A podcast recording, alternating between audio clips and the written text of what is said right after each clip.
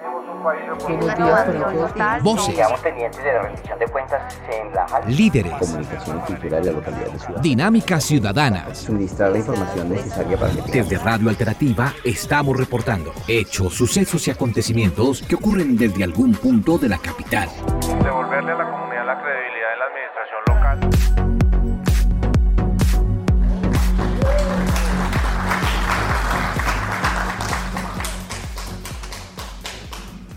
Hoy nos encontramos en una situación muy bella en la que son las comunidades que empiezan a apropiarse de las tecnologías de la información y la comunicación. No deja de haber basura también en el uso de las tecnologías de la información y la comunicación.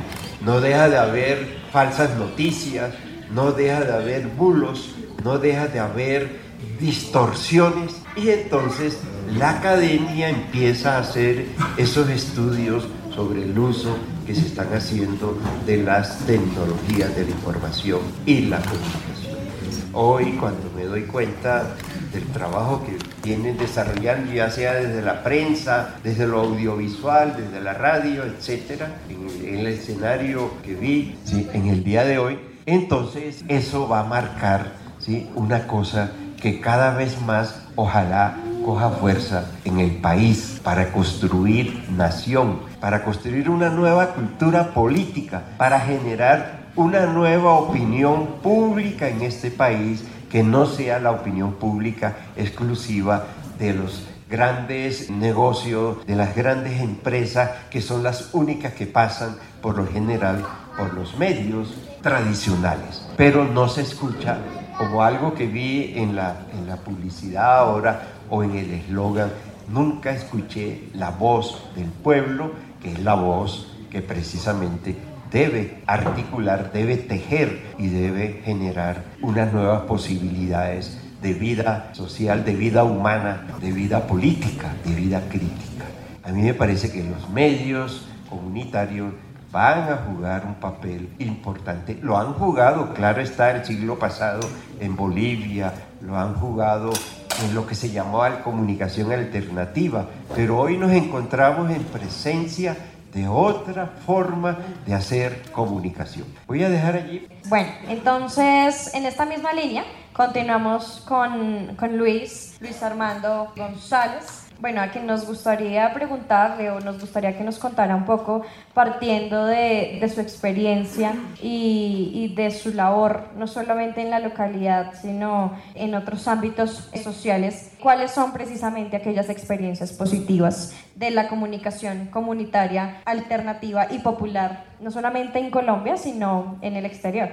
Un poco llevando el ámbito de la radio comunitaria es devolvernos a la historia. ¿Cuándo empiezan a hacer la radio comunitaria o cuándo se empieza a hablar de radio comunitaria en el mundo? Generalmente en Latinoamérica, quienes hemos estado en el trabajo de la radio, hemos logrado indagar o, o encontrarnos que la radio nace comunitaria en Bolivia, en esos lugares ancestrales, en esos lugares indígenas. Es allí donde los mineros de, Bolivia empiezan a impulsar en una lucha de resistencia desde los mismos sindicatos una voz y un lugar de resistencia como son las radios. Es allí donde empieza a darse como ese primer paso e incluso ese espejo a los demás países latinoamericanos que empiezan a vivir coyunturas de dictaduras y empieza a verse incluso en Brasil y es allí donde desde la resistencia necesitamos temas de pedagogía, de educación.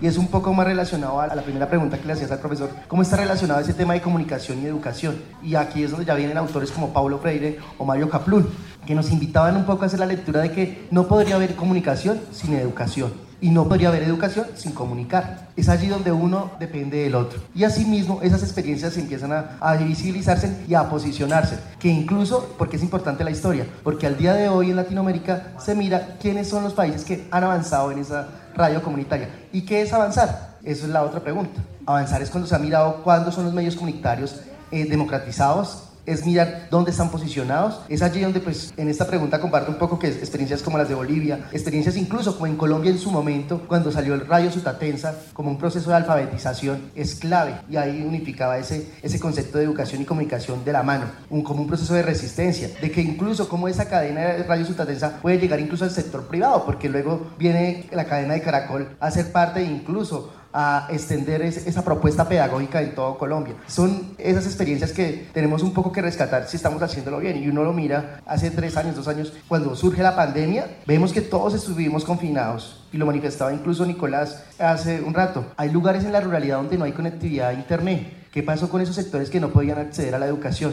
Es allí donde nuevamente tenemos que volver al pasado y a utilizar estas herramientas educomunicativas para transformar. Entonces, ahí parto como que desde lo local también hay experiencias significativas. Y ya llevándolo a otros ámbitos, comunicarte. Una experiencia en Colombia que trabaja incluso con las personas que están aquí en Venezuela o incluso en la frontera. Si fuera acá a los cinco minutos, haríamos una lista porque Colombia tiene un montón de experiencias. Incluso cada una de las experiencias acá locales de USME, cada uno de los procesos que están acá, hacen parte de una experiencia significativa. A veces hay que a un lado, ¿cuáles son esas experiencias las que estamos haciendo acá? Personalmente, pues yo también tengo una experiencia significativa, la de mi proyecto de vía. Cuando era pelado, cuando estaba en el colegio, hacíamos rayo escolar, pero no con los equipos que hoy en día contamos.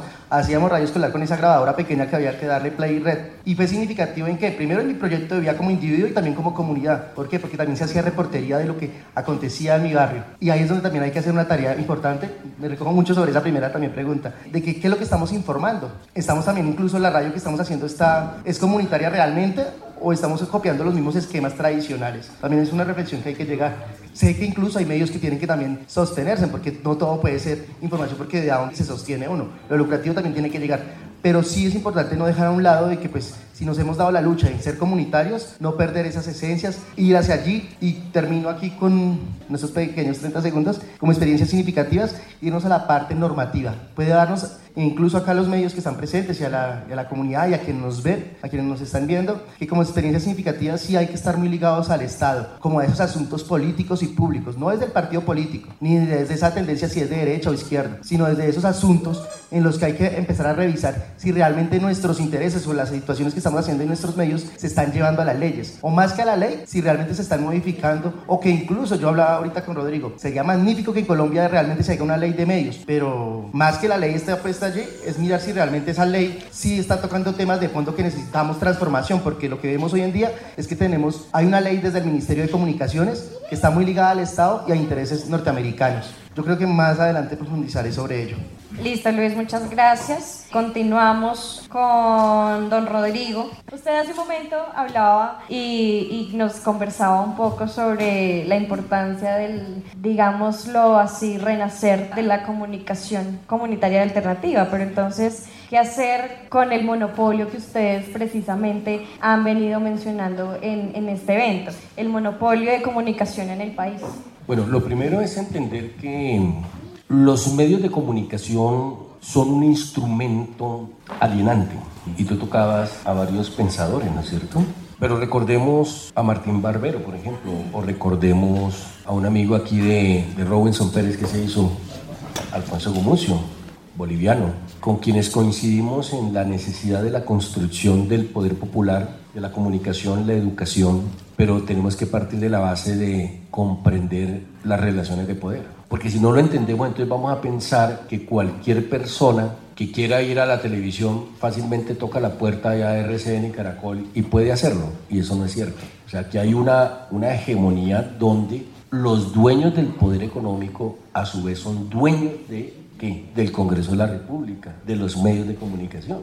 Por eso el cambio, el cambio tan extraordinario que acaba de suceder de tener hoy mayorías alternativas en el Congreso va a facilitar necesariamente varias cosas que tú lo tocabas. Por ejemplo, la ley 262522, que es la ley de medios, televisión y radiodifusión en la Argentina, o lo más avanzado que puede haber en Venezuela, que a nivel constitucional o en Bolivia se lleva estos temas, que es el reconocimiento de los medios comunitarios alternativos populares y ciudadanos a nivel constitucional, muy similar a la China. Pues. Tiene que llevar necesariamente a varios elementos. Uno, eliminar la integración horizontal de medios de comunicación con banca e industria. Ustedes ven, por ejemplo, lo que está sucediendo hoy con el tema de los impuestos a las, a las gaseosas, a, toda, a todas las bebidas azucaradas. ¿Y quiénes lo hacen? Lo hace RCN, lo hace Caracol. ¿Por qué? Porque los dueños de esos ingenios azucareros, pero también de la industria de esas gaseosas, son los dueños de esos medios de comunicación. Entonces hay un complot. Eso en algunos países se ha eliminado. Y yo creo que trabajar en la ley de medios conlleva a un artículo como este. Otro, el elemento de las frecuencias, que está muy claramente definido en la ley argentina, pero que en la práctica lo ha avanzado Venezuela. Claro, lo que nosotros vemos aquí es Caracol, CNN, esa es la matriz mediática impuesta desde, el orden central, desde la Embajada Americana, pues para decir, mire que en Venezuela hay es persecución. No, no hay persecución, democratización de los medios de comunicación. O lo que sucedió en la Argentina, ¿no es cierto? Entonces, gobiernos alternativos sacan la ley, pero llega un gobierno de extrema derecha y vuelve y reversa la decisión y prácticamente lo avanzado se reversa. Y ahí tenemos una diferencia contigo. Y es que no ha existido modificaciones legislativas de democratización de medios de comunicación en gobiernos de derecha. Solo es posible en gobiernos alternativos que tengan una vocación ciudadana. Podríamos hacer varios planteamientos, incluso, por ejemplo, es necesario modificar el Ministerio de las Comunicaciones y hoy la Comisión de Regulación de Comunicaciones porque eso fue tomado por un poder central. Los fondos, por ejemplo, el Fondo Único Nacional de Comunicaciones, la plata, el recurso de los impuestos y de las contribuciones y compensaciones que pagan diferentes sectores, finalmente lo usan ¿quiénes? Los mismos monopolios de los medios masivos de comunicación se abudinean los recursos, no fueron los, solamente los 70 mil millones de pesos que se robaron en el sonado caso de centros poblados. Es que también se robaron 85 mil millones de pesos, profesor Boy. Se robaron 85 mil millones de pesos que habíamos luchado en el Congreso de la República y, que eran para los medios comunitarios y alternativos y que eran también para los medios regionales. Yo había presentado incluso un proyecto por cerca de 800 millones de pesos. Ahí sí para fortalecer mi medio, ¿sí? Y se presentó a nivel nacional mucha gente. Y el cuento fue que no había pasado absolutamente ninguno. Y yo les aseguro que sí, yo había pasado. ¿Y dónde está esa platica? Se la robaron. ¿Y qué está pasando hoy? Y ojalá esto quede grabado para la historia. Hoy tenemos una puja de poder. ¿En quién va a ser, quién va a tomar el Ministerio de las Comunicaciones? Un sector de congresistas de la industria y de la industria me respalda a mí para el Ministerio de las Comunicaciones. Otro sector que el partido de la U respalda a tres. ¿Y quiénes son ellos?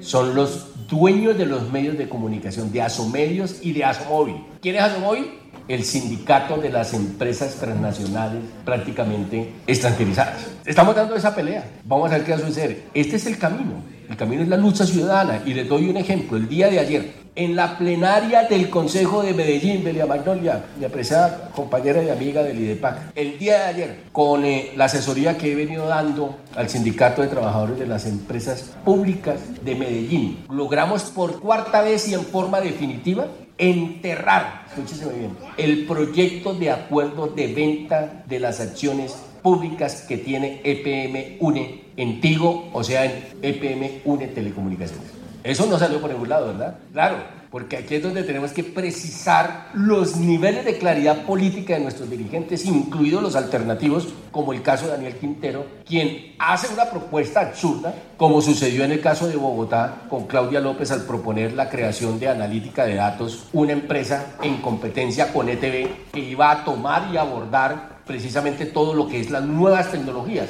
Internet de las Cosas, 5G, blockchain aplicado a comunicaciones, educación y todo el procesamiento de información. Entonces, cuando tú me preguntas que cómo podemos confrontar estos monopolios, lo primero es en comprender esa lucha ciudadana sobre los bienes comunes y privilegiar en su orden lo estatal como un sentido de pertenencia de la ciudadanía en segundo orden, la industria nacional, y por eso estamos uniendo en la ley de medios precisamente comunicación comunitaria alternativa con la industria nacional de 6.000 prestatarios de Internet, ISP y de televisión comunitaria en los municipios de Colombia. Ley que con ustedes vamos a hacer realidad. Va, no va a ser fácil, va a ser muy difícil, porque ustedes sí se imaginan esa pelea de RCN, Caracol, Revista Semana, y los medios tradicionales de radio enfrentando, ¿no es cierto?, estas fuerzas que desde Usme o desde los territorios de la Mojana, por ejemplo, que hay una televisión que se llama así, TV Mojana,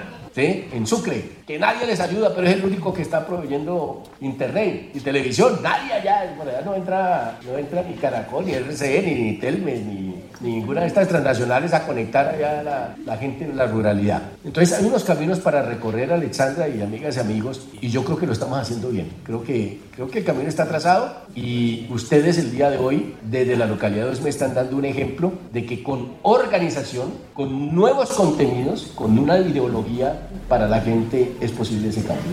Muchas gracias, Rodrigo, por tu intervención. Ahora le voy a dar la palabra a, Nicolás. Primero, Nico, quiero que, que, le cuentes un poco a las personas que nos están viendo, a quienes nos acompañan el día de hoy, el propósito y el porqué de este evento, ¿no? Agradeciendo a la Secretaría de Cultura, claramente, y que nos cuentes entonces cuál es la mirada de la comunicación popular y alternativa desde nuestro territorio, desde el territorio usmeño, el que representamos, y cuál es la articulación con los procesos organizacionales, culturales de nuestra localidad. Bueno, pues primero que todo, quiero decir que el evento se hace posible gracias a que nos pensamos que como medios de comunicación alternativos deberíamos reunirnos en torno a estas discusiones, ¿no? Discusiones importantes para el avance de nosotros como medios a nivel local, a nivel distrital, a nivel nacional y que en un futuro seamos reconocidos como una potencia de la comunicación alternativa y popular eh, en Latinoamérica y porque en otros continentes como Europa también puedan, puedan asumir el modelo que empecemos a construir. Nos pensamos esta feria y foro con la dinámica de construir entre los diferentes sectores de la comunicación alternativa y popular y poniendo pues eh, en enfoque de que la localidad de Usme por ser una localidad eh, lejos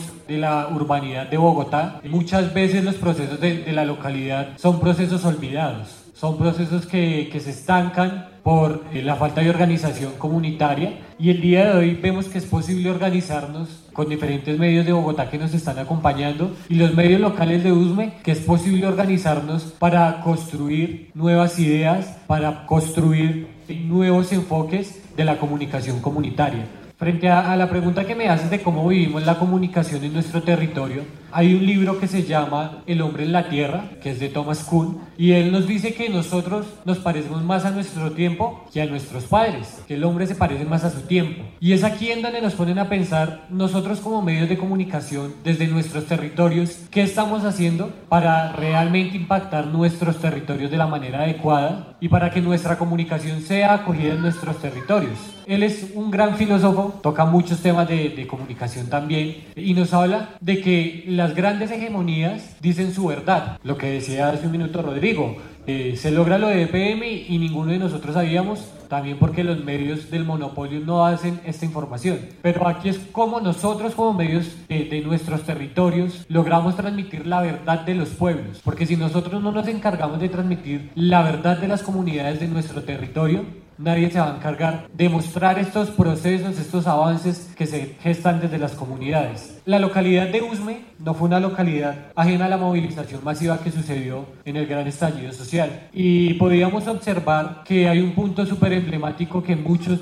vieron cuando ingresaron a la localidad, las personas que vienen invitadas de, de otras localidades, es el gran puente de la dignidad, este puente que los jóvenes eh, resignificaron y desde este puente se tejen las bases de todo lo que pasó en el estallido social. Como medios de comunicación alternativos, los primeros días observábamos que estábamos medios de acá. Estaba usme.com, Aires de Usme estuvo también acompañando las movilizaciones, estuvimos nosotros como Planeta Tierra y a pasar de los días observábamos como estos grandes monopolios de comunicación llegaban aquí al territorio. Observamos cadenas de televisión de México que venían a transmitir desde aquí, desde el Puente de la Dignidad. Observábamos que venía Caracol, RCN, City TV estuvo en su momento también, Telemundo estuvo. Estuvieron medios de comunicación aquí en la localidad que mostraban su verdad y transmitían su verdad no transmitían la verdad del pueblo. Y es ahí en donde nosotros como medios locales transmitíamos realmente lo que estaba sucediendo y los chicos manifestantes, los de las primeras líneas, las madres que también acompañaban mucho en el Puente de la Dignidad, preferían hablar con nosotros pasar por nuestros micrófonos la verdad de lo que estaba sucediendo para que no tergiversaran la comunicación en estos medios eh, grandes del monopolio. Vemos que la comunicación desde el territorio de Usme ha crecido, ha avanzado, eh, en comparación a lo que éramos los medios comunitarios hace algunos años y hemos avanzado en terreno y en territorio, pues que las comunidades ya nos acogen como medios. Entonces eh, es curioso ver también como algunas entidades se acercan a nivel territorial y vengan, trabajenos acá, entrevístenos allá, háganos el cubrimiento allá, cuando hace algunos años éramos vistos como eh, las personas que estaban jugando con un celular, porque muchas veces nos lo dijeron así. Y siento que desde el territorio usmeño hemos creado a través de la comunicación comunitaria y alternativa un tejido social resignificativo también para las organizaciones de base, porque nosotros nos encargamos de mostrar estos proyectos, estos avances, estos tejidos comunitarios que entre nosotros mismos creamos y divulgamos a través de lo que realizamos. Como una vista general, para cerrar este corte de intervención, hemos crecido como medios comunitarios y es necesario que nosotros también como medios de USME empecemos a trascender y dar ese paso cualitativo que, que, mencionaba Rodrigo, que algunos medios intentamos ya de realizar. Y que nos vean desde nivel Bogotá también, que aquí desde la periferia, desde lo más profundo de Bogotá, del olvido, también estamos construyendo comunicación social y periodismo, intentando avanzar e intentando mejorar. Desde lo poco que tenemos, no contamos con grandes equipos, grandes cámaras, grandes computadores, pero desde lo poco que tenemos desde nuestro celular de baja gama, desde nuestro micrófono muchas veces enredado con los audífonos para que pueda transmitir el audio, estamos teniendo comunidad y gracias a esto también es este evento que queremos transmitir la voz de todos ustedes en una sola voz. Bueno, Nico, muchas gracias. Es importante tener en cuenta las palabras de un joven que está muy arraigado. Yo sé que la comunidad de, nuestra localidad y a, a, nivel distrital saben y reconocen a Nicolás como un joven que está arraigado a la comunicación popular y alternativa. Entonces, esta pregunta es para cualquiera de ustedes. El que quiera dar respuesta van a tener únicamente dos minutos porque el tiempo apremia. Entonces, partiendo también de, de sus intervenciones, y de lo que ustedes han venido mencionando, el cambio trascendental que está viviendo nuestro país, la carrera de comunicación social y periodismo en la Universidad Distrital y todas estas experiencias nacionales e internacionales que nos llevan hoy a reunirnos en este espacio. ¿Cuál es el objetivo o en qué debemos convertirnos? ¿Cuál debería ser el cambio de la comunicación comunitaria y, y, alternativa. ¿En qué deberíamos convertirnos ahora nosotros como actores sociales a partir del tejido que mencionaba hace un momento Nicolás? Los mmm, medios o la comunicación comunitaria, como hemos tratado de, de pensar cada vez más, creo en lo siguiente. Punto, el reconocimiento al otro. Todo lo que se pueda trabajar desde la cultura, desde el sentido que los medios comunitarios en este caso, como tejemos nación y se teje nación con respecto a entender la diversidad, a entender el reconocimiento al otro, apropiarnos cada vez más, por ejemplo, de la cultura que nos tienen los padres, nuestros abuelos, ¿sí? que en un momento dado no se vislumbra en los grandes medios, pero yo creo que en este caso también debe vislumbrarse en el caso de los medios comunitarios. Yo pienso que ahí hay toda una riqueza, toda una posibilidad de desarrollo y también reconocer la diversidad de las culturas populares. Ahí es donde yo veo también ese sentido. Es decir, no se trata solo de ideologizar, sino se trata de vivenciar la cultura de todas las comunidades a la que efectivamente hace parte, en este caso, nuestra nación, nuestra existencia en el mundo. Entonces creo en eso, en el sentido de que la comunicación juega un papel importante. Miren una cosa que después uno no la logra entender. La escritura, por ejemplo, es una tecnología y la escritura cada vez se ha ido apropiando a través de las diferentes manifestaciones culturales que no solamente son de las élites, sino también son de nuestra gente, la gente que produce poesía, la gente que produce novelas, cuentos, ciencia, los saberes botánicos de nuestras comunidades indígenas, afrodescendientes, que son vitales para nosotros. Entonces, ahí es donde yo veo un papel muy importante, más allá de las ideologías y más acá de las propias vidas populares, de las propias vidas de las gentes, de las propias vidas de las comunidades. Ahí es donde yo creo que puede tener sentido hablar, en este caso, de los medios. Hay una cosa sobre la que yo creo que es, hay que jugar mucho. Por ejemplo, la defensa de la biodiversidad de este país, la defensa de lo que apunta a construir democracia en este país, la defensa a generar eh, conocimiento de la salud, etc. Es decir, yo creo en eso porque, por ejemplo, los grandes medios crearon incertidumbre frente al virus, frente al COVID. Y creemos que los medios comunitarios pueden jugar un papel importante, por ejemplo, en el conocimiento científico que deba generarse en nuestras culturas populares. Yo la veo por allí, es decir, de una gran importancia educativa, de una gran importancia formativa, de crear otra opinión pública en la que tenga sentido hablar de la diversidad y de las manifestaciones y expresiones de toda la gente. Desde lo más tierno, por ejemplo, voy a tomar un caso. Yo tengo un programa radial en la emisora de la Universidad Distrital. Llevo 19 años y las voces que allí se escuchan con gran calidad, se llama el programa Zona Escolar, son de los niños, son de los jóvenes, son incluso de niños que han trabajado con nosotros con síndrome de Down, por ejemplo, hemos hecho programas. Llevamos 19 años haciendo cosas que los jóvenes pueden perfectamente trabajar. Por ejemplo, hacer buenos editoriales. No es cualquier cosa. Hacer buenas crónicas, hacer buenos informes especiales. Y eso lo debe hacer también los medios comunitarios. Es decir, de calidad. Porque necesitamos que la calidad sea de dignidad y que sea de, en este caso, de reconocimiento de la diversidad. Gracias.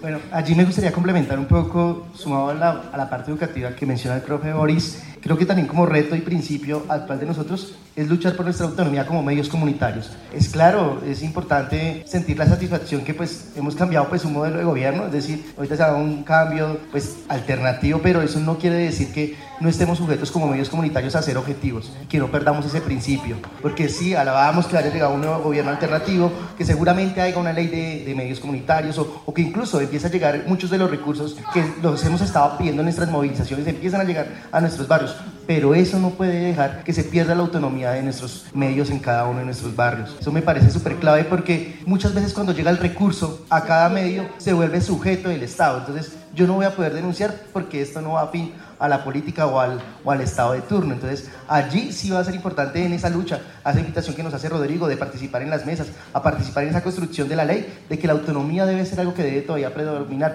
Y si toca patear la lonchera, pues se patea, porque ante todo somos periodistas y tenemos una responsabilidad grande, el derecho a informar. El derecho a informar es ser objetivo, porque eso lo hemos visto, tanto gobiernos de izquierda, derecha han tenido equivocaciones y ese ha sido un problema grande de los medios de comunicación y en lo comunitario también se ha reflejado. No somos objetivos, perdemos nuestra objetividad y lo manifiesto como estudiante de universidad pública y como allí estudié mi licenciatura y como estudiante de universidad privada donde me gradué como periodista. Ver que siempre somos muy sectarios. Entonces en lo público nos damos la lucha contra las hegemonías, porque sí, hemos vivido unas desigualdades sociales y en Colombia han estado supermarcadas pero también no nos cerramos de ese sector y vemos en lo que ya se ha construido. Y lo mismo, si nos vamos al sector privado, pues no queremos incluso avanzar. Y ahí era lo que me pasaba a mí en la academia. En mi formación como comunicador social nunca estaba el tema de comunicación comunitaria. Y yo le preguntaba a mi profesor de teorías de que la comunicación, o a mi profesor de comunicación mediática, profe, cuando vamos a hablar sobre el, las pedagogías críticas de cómo avanzaron las radios comunitarias,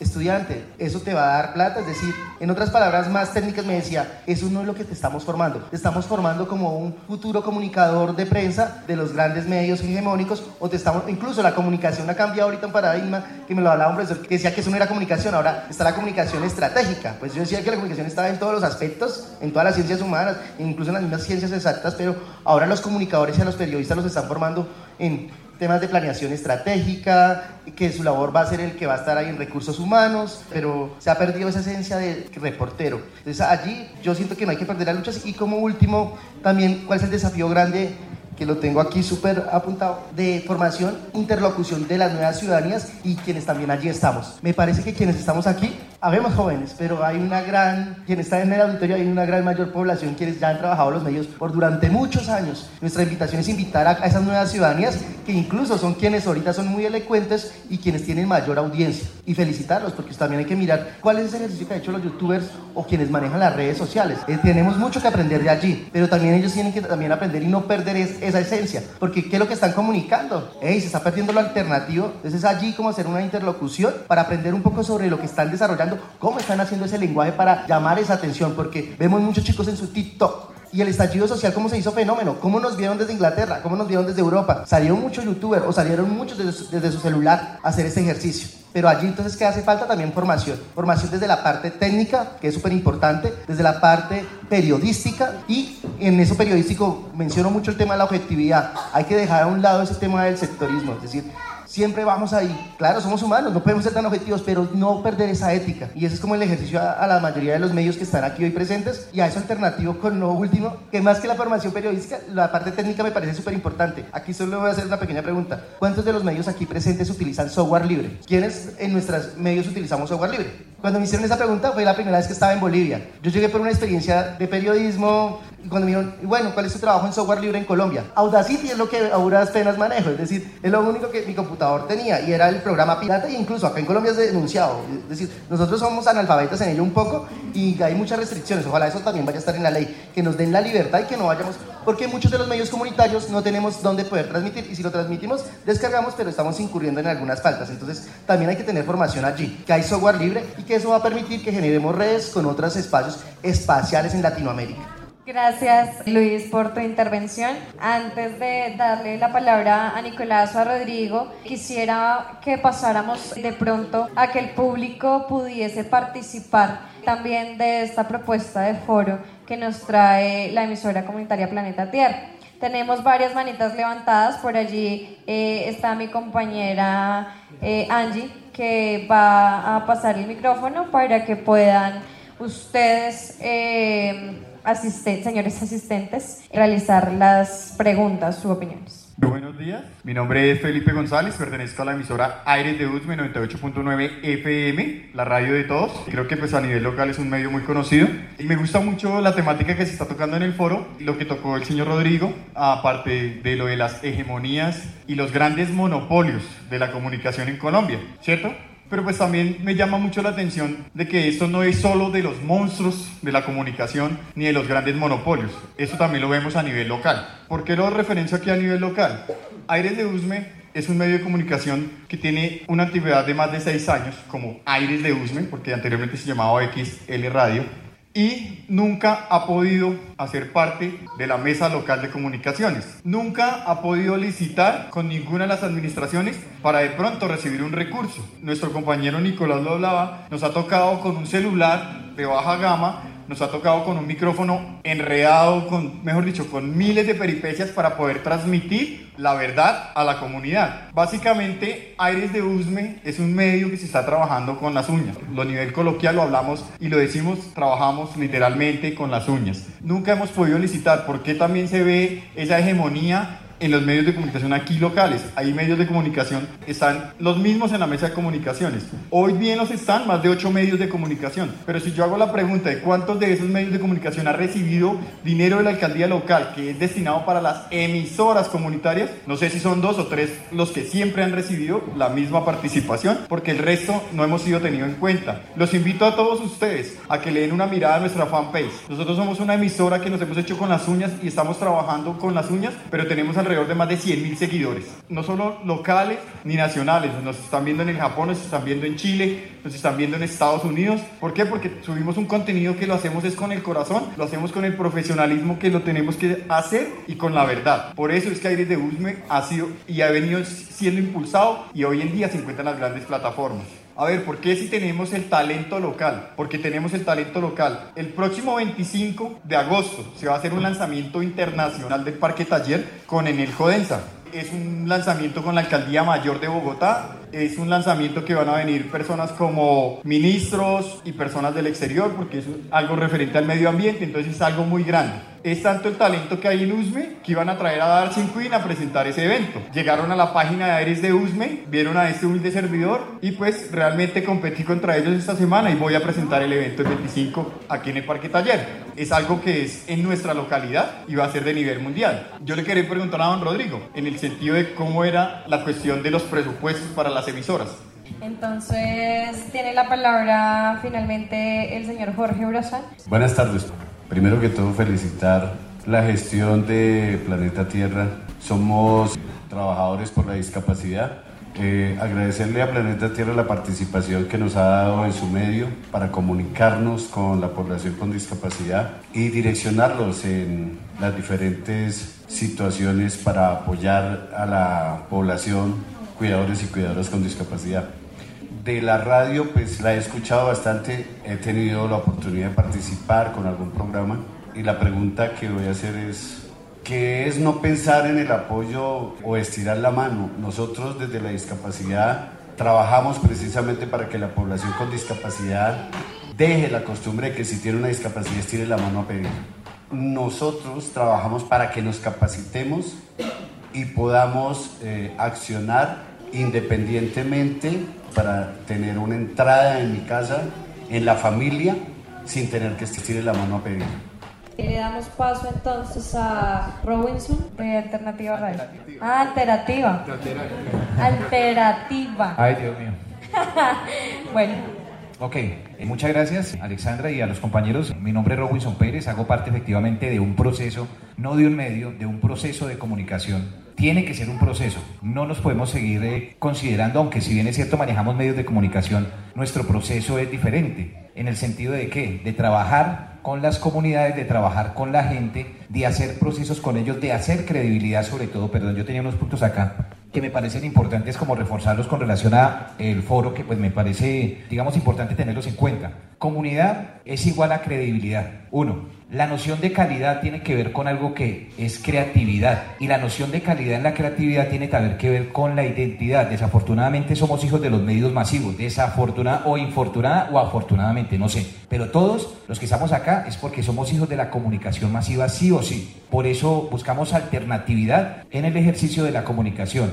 ¿Y por qué les digo esto? Porque me he sentado, he investigado, he hablado con los actores. Lo que sucedía, por ejemplo, ahorita que tú referías a Radio Sudatensa, en algún momento hablando con el creador de lo que hoy en día es la UNAT, es el origen. O sea, es decir, el referente de la Universidad Nacional a Distancia es Radio Sutatensa. De ahí nace la UNAT, de Radio Sutatensa. Entonces, este tipo de procesos como referencia para uno que pues podría decir que es radio educativa, no comunitaria, pero es un referente, nos ayudan a nosotros a tener un acercamiento con la comunidad también y a tener una credibilidad. Por eso decía ahorita comunidad es igual a credibilidad. La creatividad también es identidad y el tema del contenido que me parece importante, es decir, la narrativa, las narrativas que tienen que tener una común unidad en lo que queremos hacer. Somos creativos por naturaleza, el problema es que el copy-paste y las facilidades de los medios no nos han permitido ir o ver más allá. Entonces hay que jugarlo, hay que experimentar hay que estar en el oficio. ¿El oficio cuál es? De pronto ustedes me ven por ahí fregando y molestando, pero ese es el oficio realmente. Luego, ¿cómo narro, cómo cuento y cómo hago llegar eso a las comunidades? Lo demás viene por añadidura. El tema de la sostenibilidad, que creo que van a dar eh, una serie de respuestas a esto.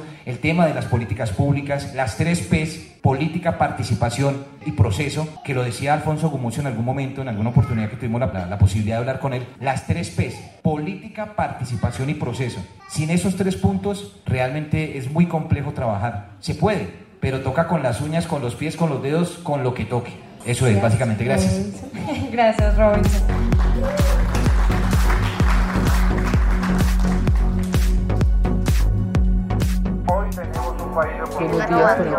Voces. pendientes de la rendición de cuentas en la Líderes. Comunicación cultural de la localidad de Ciudad. Dinámicas ciudadanas. Suministrar la información necesaria para que Desde Radio Alternativa estamos reportando hechos, sucesos y acontecimientos que ocurren desde algún punto de la capital. Devolverle a la comunidad la credibilidad